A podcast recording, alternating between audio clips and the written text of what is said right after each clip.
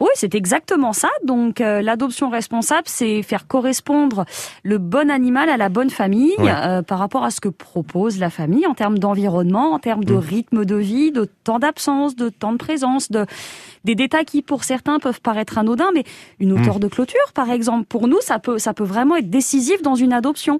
Euh, par exemple, on va pas donner un Jack Russell à quelqu'un qui a 15 mètres carrés. Exactement. un autre exemple, des chiens type primitif, des huskies.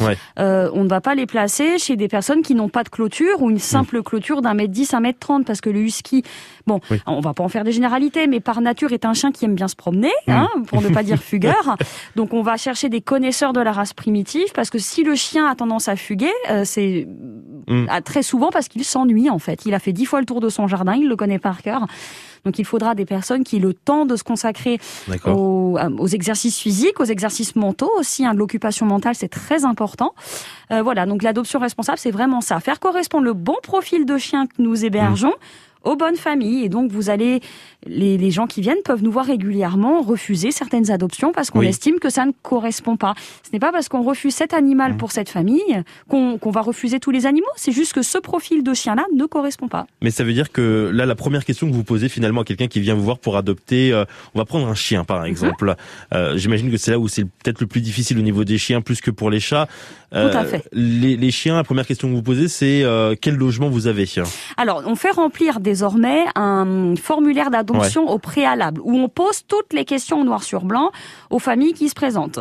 Donc, c'est le nombre de personnes au foyer. Parce que si toutefois, euh, sur le formulaire ou à l'oral, les gens nous disent, bah, nous sommes une famille de quatre et que le monsieur, le papa vient tout seul, ça sera pas forcément aujourd'hui qu'on va faire les présentations avec l'animal, parce qu'il faut que tous les membres du foyer soient, soient présents. D'accord. Donc la hauteur de clôture, je vous en ai parlé.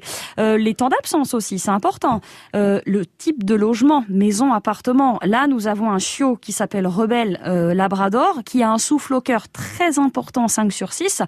C'est un chiot, tout le monde est tenté de l'adopter. Aujourd'hui, on reçoit des dizaines de demandes quotidiennes pour ce chiot-là, mais déjà en appartement. Aujourd'hui, elle fait beaucoup de bruit. oui. C'est un bébé qui gratte aux portes, qui pleure, euh, qui, qui, a besoin de présence. Donc forcément, en appartement, ça sera pas du tout adapté parce que voilà. Donc là, vaut mieux avoir une maison assez grande. C'est ça. C'est voilà. L'objectif n'est pas que les familles rencontrent des difficultés en hmm. post-adoption avec le voisinage. Faut, on doit tenir compte hein, de tout ça. Hein. Voilà, on observe nos animaux, on sait qu'ils ont tel trait de caractère, hmm. donc on peut, on peut effectivement diriger vers euh, tel style de famille. Oui, parce qu'il y a certains euh, chiens notamment, on se dit, oh, il est tellement mignon, on a envie de le prendre. Seul problème, c'est que ça ne se fait pas comme ça. Il faut quand même pouvoir euh, l'accueillir dans de bonnes conditions. C'est exactement ça. Parce que pour éviter justement qu'il revienne à un moment donné aussi au refuge. Tout à fait, tout à fait. On a, j'ai encore eu ce week-end des gens qui venaient me voir. Ah, j'ai eu un coup de cœur pour ce chiot-là. Bah oui, mais enfin, c'est un bébé, voilà, qui, c'est très, la pathologie dont elle souffre mmh. est vraiment très importante. Un souffle au cœur 5 sur 6. Le vétérinaire nous a même dit qu'elle ne pourrait jamais être anesthésiée. Vous voyez, on peut, on pourra même mmh. pas la stériliser. Hein. Et là, ouais, il y a beaucoup de jeunes avec un rythme de vie de, bah, de jeunes. Hein. Moi-même, voilà, enfin, j'ai la trentaine. On, on bouge, on, on, vadrouille. Si le chien suit, c'est pas, on n'est pas certain nous que finalement ce soit bénéfique pour euh, pour sa pathologie, quoi.